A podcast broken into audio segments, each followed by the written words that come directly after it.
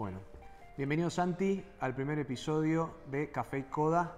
Vamos a estar hablando de emprendedorismo, innovación tecnológica, psicología aplicada al trabajo, filosofías de trabajo, de vida, un montón de cuestiones, así que bueno, bienvenido y gracias. Bueno, gracias por, por la invitación. Buenísimo, no, gracias. Bueno, eh, trabajaste como, eh, como director de innovación en el municipio los últimos cinco años, programás desde los 15, te encanta la ciberseguridad, estás metido en cripto, contanos un poquito de tu recorrido. Bueno, sí, de todo un poco. La verdad, eh, soy un amante de la tecnología desde muy, muy joven, desde muy chico. Eh, siempre me, me fascinó eh, todo lo relacionado al mundo de la tecnología. ¿no? Desde muy chiquito tuve mi primera computadora que fue una 486 Sí. y que habrá sido a los 8 o 9 años. Ujú. Y de ahí en adelante, la verdad que no, no paré. Empecé a explorar, conocí el mundo del software libre también, milité mucho para el software libre, me dediqué mucho a eso y también de a poco todo ese mundo ¿no? de, Linux y de software libre me fue mm, haciendo conocer un montón de recovecos que, que, bueno, creo que mi otra, mm, mi otra cara es la curiosidad y, y eso hizo que empiece a descubrir un mundo que, que lo sentí como mi lugar. ¿Cómo hiciste con cuando arrancó Internet? ¿no? Porque era con Dial-Up, iba a uno por hora. Me contabas que militabas por el software libre. O sea, en esa época imagino haber sido un desafío, que habían foros. ¿Cómo, cómo en te primer preparabas? lugar, eh, me comí o, o pasé por, por unos momentos bastante complicados con mi familia, ¿no? Imagínate, todo el día conectado. Claro. Eh, las facturas de teléfono eran exorbitantes. Y nadie podía hablar por teléfono mientras Nadie vos podía estabas. hablar por teléfono y aparte la conexión a veces se cortaba si levantaban el teléfono, había un montón de, de cuestiones. Mucho tiempo para cargar eh, datos. Pero bueno, también la tecnología era otra y si bien había algunos que hacían desarrollos eh, muy despampanantes, sí, eh, también era todo más chiquito, ¿no? Entonces el consumo también era menor. Y, y el ecosistema era otro que el que hoy conocemos, aunque fue mutando y, y se siguen conservando muchas cosas de, de esa época. Pero bueno, en ese momento ¿no? uno se conectaba a Mirk, foros y, y un montón de lugares donde ibas conociendo un montón de personas y también material impreso. Claro. Que, también era muy interesante. Claro, hoy- que hoy por ahí no se usa tanto lo impreso, Exacto, pero en esa época todavía sí. totalmente. Bueno, qué bueno. Bueno, te cuento un poquito. Vamos a recorrer algunas preguntas siguiendo algunos formatos inspirados en, uno de los ídolos acá de la casa, tipo Tim Ferriss, donde vamos a hacer preguntas de un poco de todo tipo para conocerte más, eh, conocer tu perspectiva sobre el trabajo, la vida, qué te gusta, etcétera, ¿no? Así que bueno, em, en esa línea, ¿cuáles son los libros que más te marcaron y por qué? ¿O algún blog en particular o algún sitio de contenidos que te viene a la mente? Son muchísimas. Me encanta leer desde muy chico. Creo que a los 13 años fue mi pico de lectura. Yo cuando tenía 13 años no paraba de leer. Es más, venía mi cumpleaños y, le decía, ¿qué querés que te regalemos? Y era un libro. Desde muy chico. Es complejo responder a eso porque me gusta una gama enorme de, de distintas categorías, ¿no? De literarias Ujú. desde fantasía hasta cuestiones técnicas. Pero hablando de qué me marcó, eh, podría nombrar dos cosas que me marcaron, eh, de- que sean libros o también una revista. Había una revista que se llamaba Hack por Crack, que mm, es española, era española, y cuando tenía 15 años la encontré en un lugar de, de revistas usadas, de compra-venta y demás, en Mar del Plata. Bien. Y la encontré, yo ya estaba empezando a explorar todo esto del software libre, de la tecnología, de la computación, de la programación. Y cuando la vi, ¿no? empecé a leer y bueno, descubrí el mundo de la ciberseguridad ahí, ¿no? De- y bueno, me compré esa revista Cambió todo. me cambió mi vida totalmente. Después empezaste a suscribirte a esa revista, compraste más ediciones o Eh, no tanto. Después escribí un artículo yo para esa revista Ah, mirá vos. dos años después. Qué loco. Sí.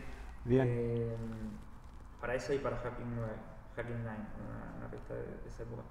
Y mm, esa, mm, después, un libro, digamos, si tendría que ser un libro, eh, El poder de ahora. El poder de la hora de un Increíble. me, me gusta muchísimo. Eh, más que nada porque tal vez a los que nos gusta soñar tanto, como- es como que vivimos en el futuro constantemente. Y, y bueno, es un libro que me ayudó mucho a A bajar. posicionarme en el presente y, Sí. y a construir, ¿no? Digamos. No sabía que lo habías leído. A veces charlamos y no. Yo también lo leí, está buenísimo. Bueno, Y me encantó a mí también. Es Muy excelente. Sí. Es muy especial. Bueno, qué bueno. Gracias por compartirlo. Em, vamos a la próxima. ¿Qué apps o herramientas digitales más te impactaron o te ayudaron positivamente en el 2020? Es complejo, pero si bien creo que fue un año que se reinventaron muchas apps, hubieron muchas aplicaciones nuevas, muchos experimentos también de, aplicaciones, ¿no? Con todo esto del coronavirus, digamos, fue un año complejo y creo que hubo, hubo mucho experimento en apps. Eh, pero si tengo que decir una app que a mí me sorprendió y me hizo cambiar un poco el parecer sobre esa app y demás, diría que es Discord. Sí. Eh, yo tenía un preconcepto de esa aplicación de que era solo para gamers y, y que no, no era tan útil. O sí útil tal vez en ese mundo ¿no? de, de gaming. Claro. Y la empecé a utilizar con una comunidad que estoy conformando de, de ciberseguridad y realmente es increíble. O sea, eh, siento que es la evolución natural de lo que conocíamos como foros, Milk, chat y todo lo que conocíamos antes para armar comunidades. Siento que Discord es, es la herramienta que vino para cubrir eso. ¿Cuál creerías que es la, la principal diferenciación, ¿no? Que tiene por ahí con una, para los que no conocen por ahí, es como una herramienta de, de, digamos, como un Zoom, pero que además tiene... Es una herramienta de, de- que tiene, que está, es muy similar a Slack, ¿no? Bien. De- de como si fuera un chat, donde hay más canales y demás, pero es abierto. Vos creas servidores ¿no? en, en esa aplicación, vos creas tu propio servidor o te unís a servidores de otros, como Bien. era en Milk en su momento, donde hay canales y también hay canales de voz, donde se pueden dar conversaciones y transmisiones en vivo. Entonces vos podés armar ahí tu pequeña comunidad, o que puede ser una comunidad, puede ser un, un canal de, un- de soporte de una empresa, puede ser eh, un servidor dedicado a eh, hablar de un juego, o puede ser un servidor dedicado a hablar de una temática, o puede ser, como te digo, hasta una empresa puede abrir ahí un lugar de soporte. Totalmente. visto, Sí. eh, proyectos de desarrollo de software, de algún software puntual, donde abren un servidor de Discord para discutir ahí Ese sobre proyecto. el desarrollo que se está armando. Es realmente súper útil, tiene distintos roles, eh, un montón de, de- de herramientas digamos, que, que permiten hacer muchísimas, muchísimas cosas. La verdad que eh, es muy sencilla, pero al mismo tiempo es muy, muy poderosa. Bien. ¿Y es open en este sentido que venimos charlando o es paga? ¿Tiene No, distintas es, eh, membresías? es gratuita y tiene la opción de pagar para mejorar el servidor. Puedes Bien. mejorar algunas funciones. Ok. Pero la verdad que las opciones de, de mejora no, eh, no suman algo importante. Puede servir para cuando uno tiene una comunidad muy, muy grande y pagando un poco, creo que 10 dólares por mes, algo así, das como una mejora en la cantidad de archivos que puede subir la gente, digamos. Algunas viene cosas, más pero por la, la función principal de la herramienta no es paga. Perfecto. Ok. O sea que es bastante accesible para cualquiera. Eh, sí, no, no, en general nadie lo paga, digamos, se paga- lo pagan dos o tres personas del servidor para mejorar algo, no más que eso. Perfecto. Pero en sí la herramienta es gratuita. Entendido. Em, ¿Qué rol te parece que tiene la innovación en la época en la que vivimos? Eh, yo creo que si me pongo a pensar en lo que fue este último año, sin innovación creo que no estaríamos hoy viendo una vacunación. Digamos, empecemos de ahí, ¿no? Creo que gracias a la innovación es que, por ejemplo, hubo una pandemia y hubo científicos, hubieron científicos que, que dijeron, che, aceleremos los tiempos, podemos acelerarlo de esta forma, podemos mejorar los tiempos de esta otra y seguir siendo se- seguro, ¿no? Eh, podemos tomar este otro camino, ¿no? Y creo que la innovación es eso, es a veces hacer las cosas que veníamos haciendo de, de una manera más eficiente y, y que salgan nueva, mejores ¿no? resultados, ¿no? De, de una, de una forma nueva o con tecnología que me ayude a que eso eh, funcione mejor. Tal cual. Entonces, eh, creo que la pandemia ha mostrado la importancia de la innovación. Muy buen ejemplo. ¿Y en lo tecnológico llegaste a notar algún, algún ejemplo por ahí más abocado a lo tecnológico, donde viste innovación en el, No, último y tiempo? bueno, en la tecnología creo que yo presiento que estamos eh, en la puerta de un cambio muy grande. Digamos, creo que están eh, surgiendo mm, investigadores y, y personajes internacionales muy importantes que están demostrando eh, que con la innovación y con el estudio de la filantropía y un montón de cuestiones, eh, la humanidad está en la puerta de, de un cambio bastante importante. Eso es algo que... ¿Qué- ¿Por qué lado lo ves venir ese cambio? ¿Desde, desde el lado tecnológico? Desde el lado tecnológico y desde el lado de, de cómo, cómo queremos subsistir en el tiempo. Buenísimo. Cómo, cómo la Como humanidad. cómo la humanidad va a subsistir de ahora en adelante. Me parece que de a poco muchos, eh, muchos científicos o investigadores están empezando a, a hacer foco en eso y, y creo que este año fue clave. Un buen ejemplo de eso. Sí. Bien. Em, ¿Cuál fue el aprendizaje más importante que te dejó el año pasado? Eh, un montón, pero si tengo que decir uno, eh, a mí personalmente, que, que yo no creía, o sea, siempre creí que, la- que el trabajo a distancia era posible y se podía realizar. Y, pero en la práctica, ¿no? A veces tenía dudas. Y este año tuve a mi equipo trabajando a distancia, yo algunos días también y demás, y aprendí que, o sea, me dejó esa, esa enseñanza por completo de que el trabajo a distancia es posible. Sin perder productividad, ¿no? Sin perder productividad, teniendo igual o mejores resultados. ¿A qué, a qué lo atribu- digamos, ¿a qué atribuirías que por ahí se logran hasta mejores resultados que, que en persona? Y ¿no? que mm, a veces el tiempo en silla por hora no puede hasta ser contraproducente. Digamos, eh, tener a un empleado todo el día sin permiso para hacer nada, ¿no? sin salir, o que para todo tiene que preguntar y no puede manejarse su tiempo ni nada. Yo creo que si uno fomenta eh, que la persona que está trabajando en un equipo eh, aprenda a manejar sus tiempos, que ap- aprenda la manera de llevar adelante los proyectos, si uno puede lograr que esa persona aprenda cómo llevar adelante todo eso y poder organizarse a sí mismo, eh, los resultados son muchísimo mejores que estar en un lugar sentado todo el día y tirándole trabajo sin sentido. Sí, quizá que le impone una limitación el estar trabajando en un lugar fijo todo el tiempo a través de la rutina, a, tra- a través de todas estas limitaciones que vos comentabas, Sí, que por ahí va limitando la, la creatividad, ¿no? sí. Sí, Opacando ese tipo de... Yo creo que la, la creatividad se limita muchísimo y, y no solo la creatividad, digamos, si, si la persona no está contenta, no está completa, eh, en el tiempo el resultado va bajando, digamos, eh, y eso se nota mucho. Uno a veces ve en equipos que son de trabajo, o una persona que trabaja muy bien y tal vez entra en el equipo equivocado o en el lugar donde hay un mal liderazgo y en el tiempo uno ve como esa persona empezó muy arriba, ¿no? Y al- después de un año La performance baja, sí, se desmotiva, ¿no? Totalmente. Sí, eh, coincido. Em, ¿Reconoces algún fracaso o fracaso aparente, ¿no? Que después te haya servido para algún éxito posterior en tu vida, en lo personal, en lo profesional?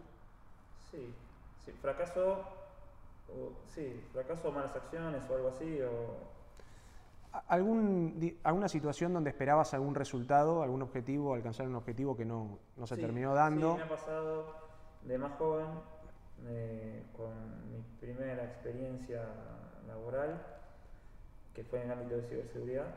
Viajé en Neuquén, bueno, estuve bastante tiempo allá. No fueron las cosas como creí que iba a ser, eh, y en parte por, por mi juventud, digamos, por, por ser inexperto pero pero bueno, eso me, me llevó a aprender tal vez que, que uno tiene que, que empezar a, a, trabajar sobre sí mismo un montón de cuestiones, a saber eh, visualizar las cosas con, con sin, sin correr, ¿no? sin apurarse, sin apresurarse y, y, tomar decisiones eh, en frío. Digamos. Eh, yo creo que las decisiones en caliente son decisiones malas. Totalmente. También es verdad que cuando uno es joven, esto es importante más que nada en la época en la que vivimos, ¿no? donde todo es cada vez más rápido.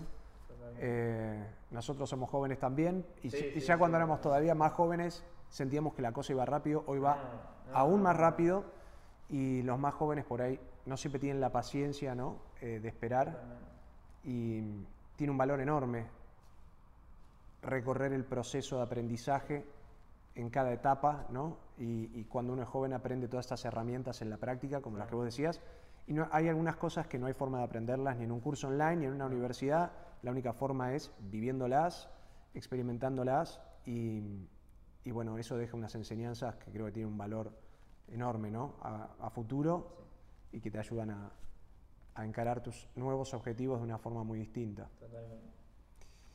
Bien, eh, ¿qué personalidad internacional te parece ejemplar y por qué? Bueno, me fueron cambiando con los años. De, de, chico tenía tal vez otras personalidades, ¿no? Uno veía bien Torvalds o, o, personajes de ese estilo que hoy siguen siendo mi, mis referentes en muchas cosas. Pero bueno, va a sonar medio cliché, uh -huh. pero Elon Musk, por ejemplo, es uno. Sí. Digamos, eh, Bill Gates era un, es un personaje que cuando era chico no me gustaba para nada por lo que representaba por Microsoft. El monopolio. Monopolio, software privativo y demás. Pero hoy en día con el tema de la filantropía y demás es alguien que... Se ha reivindicado un poco. Sí, sí la verdad, de algún modo puedo llegar a admirarlo también.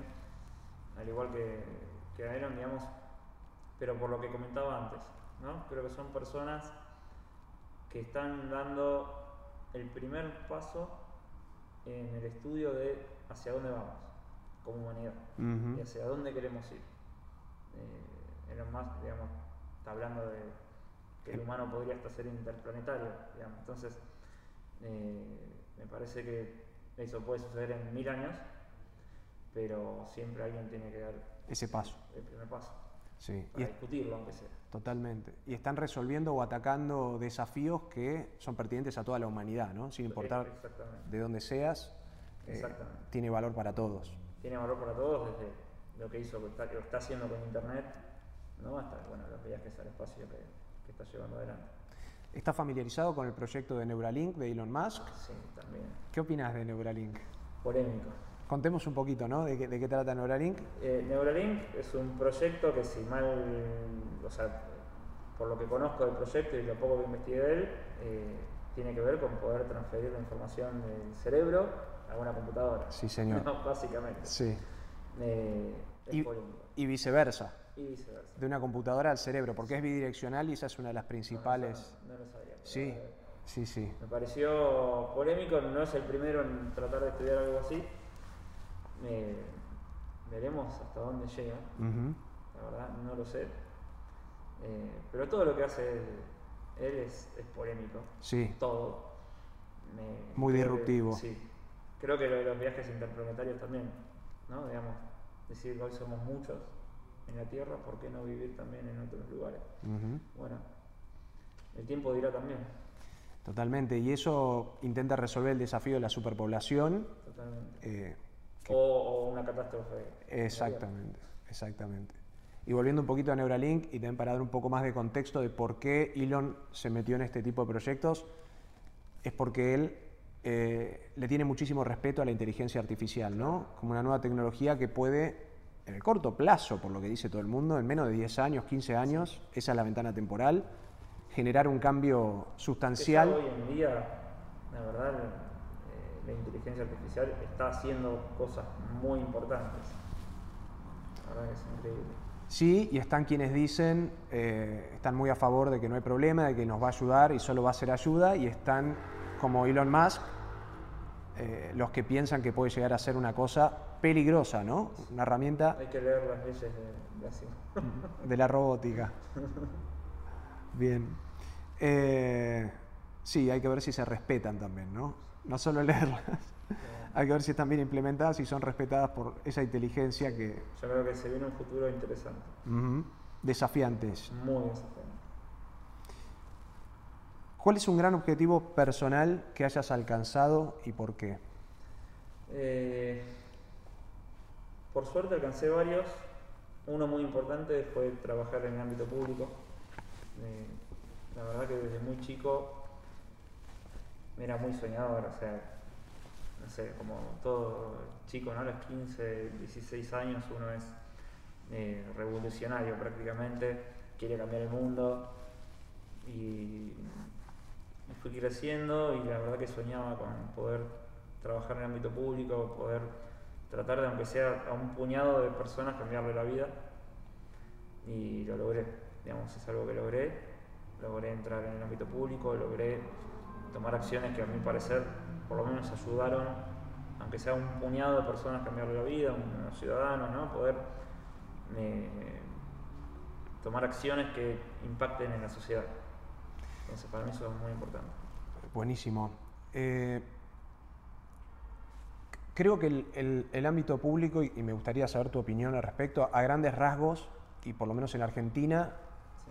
me da la sensación que tiene una gran deuda, a grandes rasgos, ¿no? Generalizando, con la sociedad. Eh, también es verdad, por supuesto, que eh, los líderes políticos salen de la misma sociedad argentina y de su cultura y sus valores y demás, o falta de... Eh, ¿Estarías de acuerdo con que existe esa deuda a grandes rasgos en, la clase política? Sí, sí, totalmente. Creo que eh, lo que me deja a veces un poco, no diría conforme, pero sí con muy buena esperanza, es que veo que también los jóvenes se están metiendo en la política y, y si logran conservar los sueños que hoy tienen, ¿no? en un futuro se va a ir mejorando cada vez más esa clase política. Totalmente. Porque hoy en día hay gente de todo tipo, gente muy buena y gente no tan buena, como hay en todos los ámbitos, también lo hay en la política. Es verdad. También está a veces muy eh, desvalorizado por desconocimiento, ¿no? Se, se desconocen algunas cosas muy buenas que se hacen y, y no se valoran. Pero, pero creo que falta mucho, muchísimo. Hay una deuda muy grande con el país porque el potencial que tiene este país Es enorme. gigantesco, tanto a nivel tecnológico como de todo. Sí, recursos humanos, territorio. humano, eh, territorio, digamos, creo que somos un país con una, una, una potencia enorme, ¿no? un potencial gigantesco. Y en, en línea con eso, ¿qué es lo más positivo que te dejó el ámbito público o, o que te llevas de, de tu experiencia en el ámbito público y qué es lo más negativo? Lo más positivo, eh, el contacto con la gente, realmente uno oír y hacer un proyecto ¿no? que, que sabes que es para la gente y que digamos no lo estás haciendo para que la gente tal vez que no está mal tampoco digo que te paguen ¿no? pero digo lo estás haciendo para que una persona del otro lado esté mejor que como estaba ¿no? y que viva mejor que como vivía eso es, es muy lindo digamos la verdad que te deja una sensación muy linda porque uno trabaja pensando en el bienestar de las personas que van a consumir eso. Entonces es como que ocupas mucho tiempo en pensar en el bienestar de otro. Eso la verdad que es algo muy lindo. Y cosas malas, tal vez la burocracia, ¿no? Son esas cosas que no, después de tanto tiempo siguen existiendo. Y creo que hay mucha burocracia hoy en día. ¿A qué lo atribuirías? Que todavía hay gente muy grande trabajando en el ámbito público, con falta una renovación de juventud. Con otra escuela, ¿no? De otro tiempo. Sí. Y falta algo muy importante, que es algo que yo digo siempre y se lo digo a las personas mayores que trabajan en el ámbito público. Muchas veces me han dicho, eh, tu tiempo es después, viene después, ¿no? Como que de algún modo, por ser joven, eh, deberías conformarte hasta donde llegaste porque falta para vos. Claro. digamos.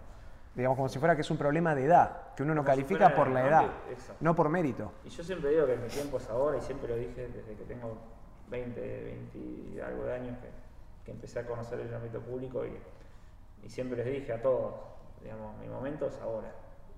Puede, no sé. digamos, Nadie sabe, de hecho. Nadie sabe. En línea con el poder de la hora del Totalmente, cartón, ¿no? Totalmente. Entonces, eso es algo que, que espero que cambie.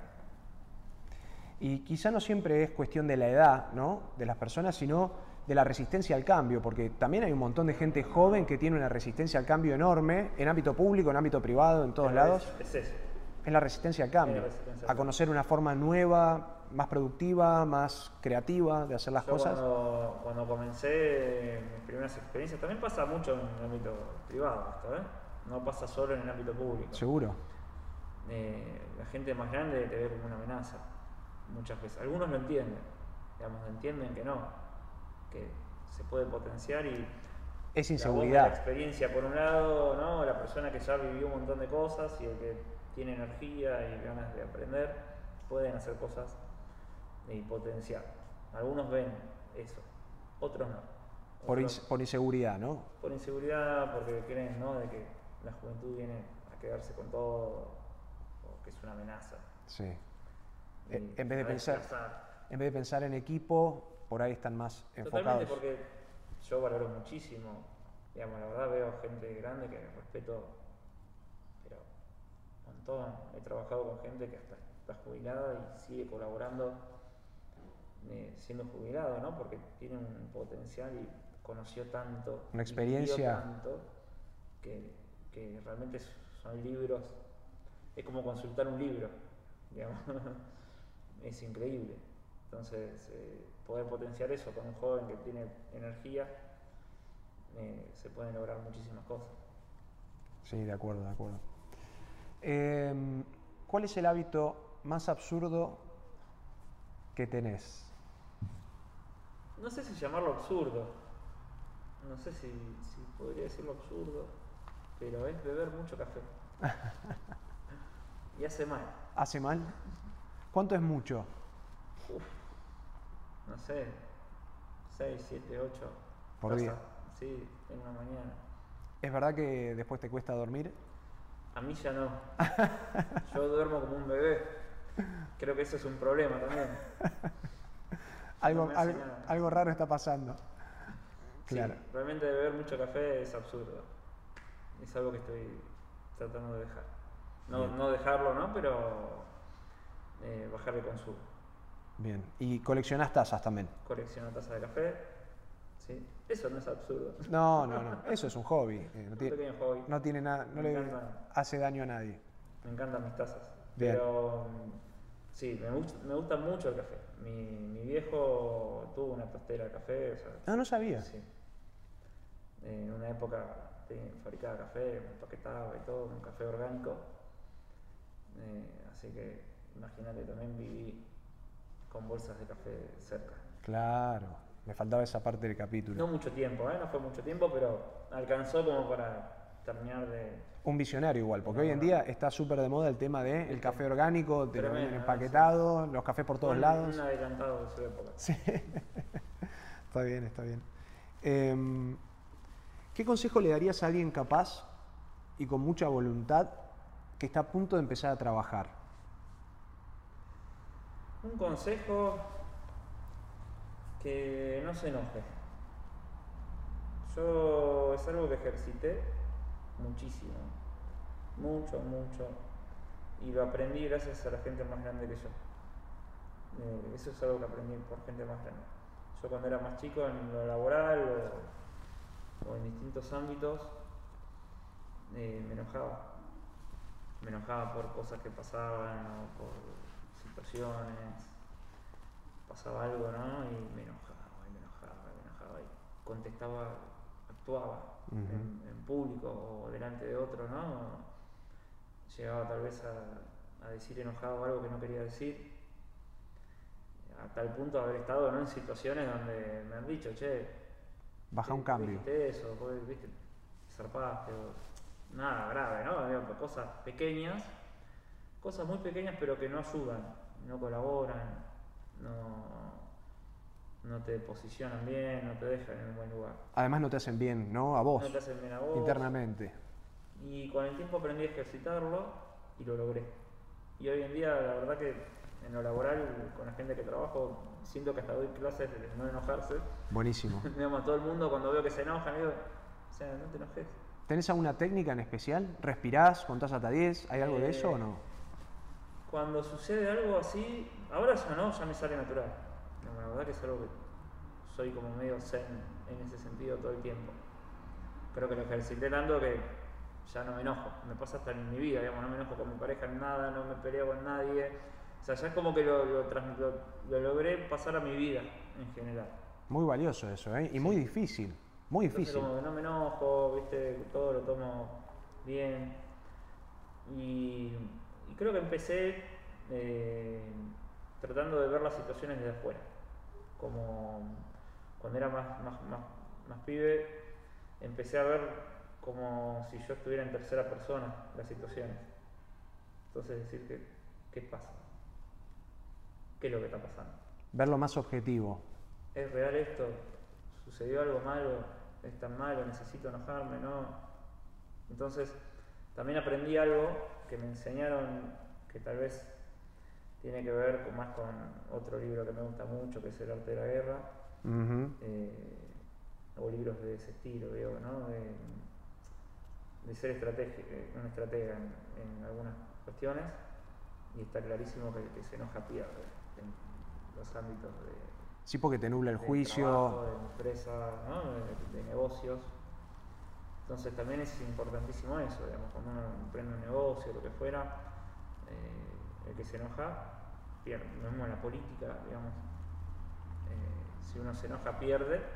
Entonces está bueno aprender a, manejarlo y, y poder respirar, pensar de que uno va a poder tal vez tomar partida de una situación que le parece injusta más adelante. Entonces también sabiendo eso, ¿no? No tomar partida me refiero a solucionarla. Sí, obvio, resolverlo. O si es algo, un agravio o algo, resolverla y superarla y hasta tal vez pasar por encima de todo eso. Y, y si uno es consciente de eso, de que si uno es estratega, si uno hace las cosas bien y piensa tranquilo, va a poder superar todo eso, pero por encima y hasta salir ganador de un montón de situaciones. Sí, vos cuando decís ganador y por encima, me parece que lo que querés decir es eh, sin confrontar, ¿no? Porque No, no, sin confrontar. la resolución es, es, es por encima porque, digamos, eso pasa a ser una pequeñez en vez de ser el, el foco total de... uno a veces se enoja porque no logra un objetivo o porque quiere llegar a un lugar y se encuentra con personas o, o- o situaciones que, que lo frenan. Y ahí es donde uno empieza a enojarse. Digo, y uno puede llegar, si uno se concentra y dice, no, en vez de enojarme patarear, resuelvo y llego al objetivo igual, o intento llegarlo, pero con, con otra visión, con otra tranquilidad, con otra estrategia, y seguramente voy a lograrlo. Entonces, eh, y tal vez no, pero bueno, digamos, es parte de la vida. También eso. Eh, pero creo que con calma y con, con estrategia y tranquilidad hay más probabilidades de llegar que enojado. Totalmente. O sea que el antídoto vendría a ser una serie de pasos de, primero, tratar de abstraerse de la situación y pensar, ¿no? No, no ser tan reactivo a- a la- Sí, frente a la frustración y tan emocional. Bueno, hay una serie de pasos para, para implementar que no es tan fácil agarrar esa gimnasia, ¿no? No, es de a poco, dos años. Años. Buenísimo.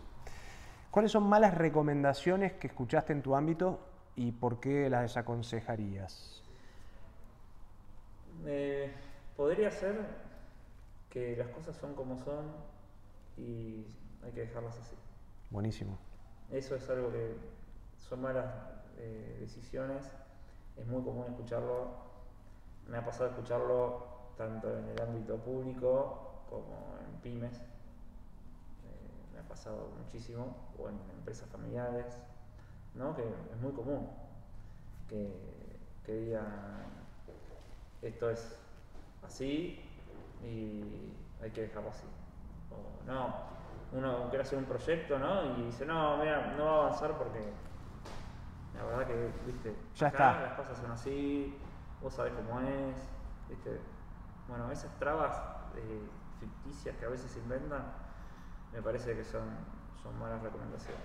Viene, dirías, de la mano de lo que es la resistencia al cambio por ahí, ¿no? Sí, sí, viene la resistencia al cambio y, y a veces se, se enquista, ¿no? Como gente que está ahí hace mucho tiempo y también gente que está hace mucho tiempo en toma de decisiones.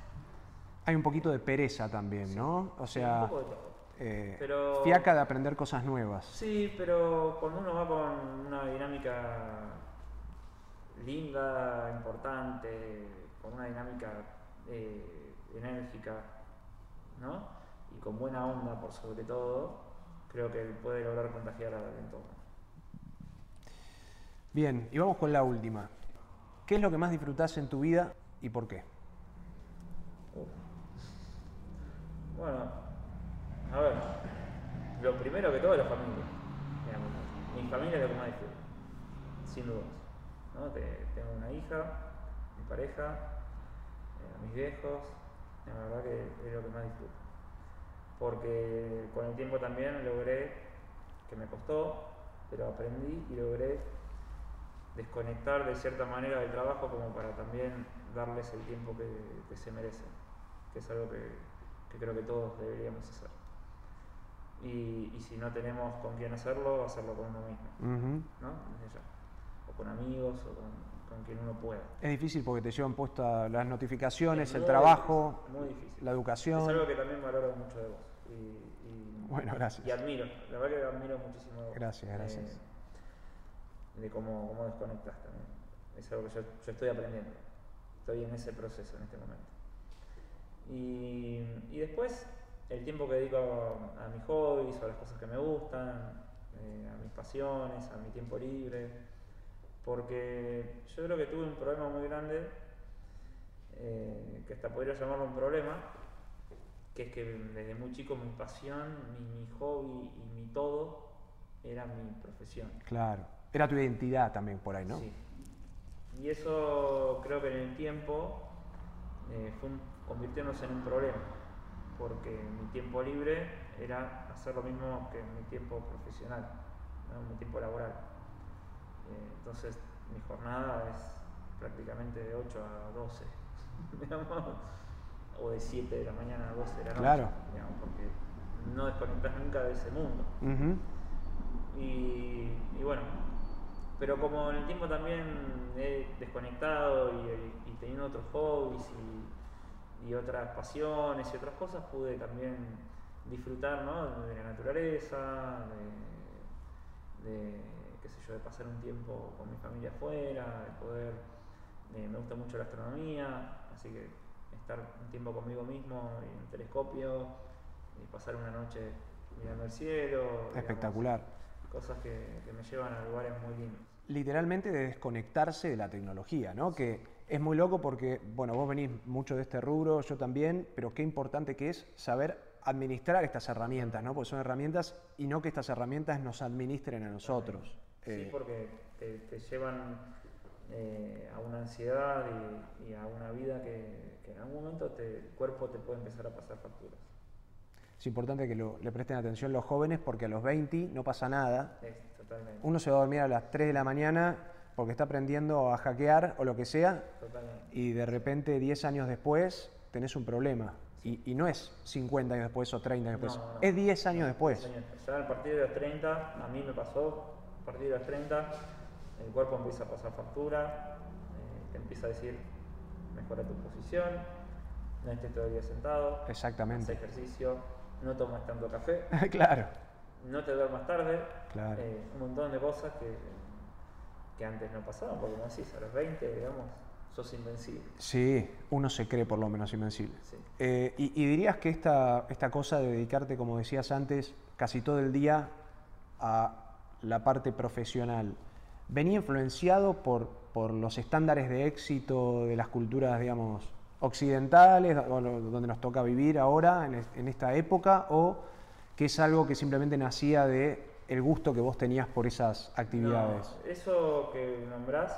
sí me pasó pasado los 26, 27, donde uno busca ya más fuerte ¿no? el lado eh, comercial o, empezar a aprovechar todo lo que uno sabe también y demás cuestiones. Pero la verdad es que no, siempre fue porque soy muy curioso, muy curioso. Eso es algo que compartimos. Demasiado curioso, todo el tiempo quiero saber todo. Sí, sí. De chico, si veía que había un lenguaje de programación nuevo o algo nuevo o algo distinto, quería aprenderlo, aunque sea saber lo básico. Eh, y así con todas las tecnologías. Eh, me pasó con Linux, me instalé todas las distribuciones. Para conocerlas todas. Para conocerlas todas. Eh, y así me fue pasando con todo. Digamos, y lo que es ciberseguridad y ethical hacking, bueno, me llevó a formar comunidades, conocer gente de todo el mundo.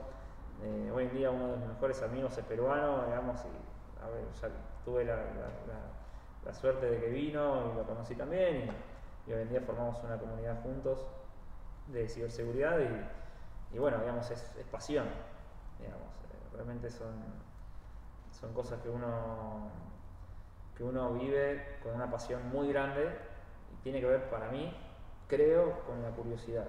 ¿no? Me parece que la curiosidad es tremenda. Está espectacular la curiosidad. Como te decía, es algo que compartimos seguro. Em, yo ya tengo una respuesta a la pregunta que te voy a hacer, pero quiero tu, tu opinión al respecto me parece una herramienta espectacular la curiosidad, ¿no? Eh, porque es una herramienta que a nivel macro ayuda a, conseguir nuevas herramientas. Ahora, ¿hay un exceso de curiosidad? ¿Puede existir un exceso de curiosidad? Yo creo que la curiosidad, más que una herramienta, mirá qué loco, ¿no? Pero lo, lo veo como una energía, como algo que te mueve. Muy bueno.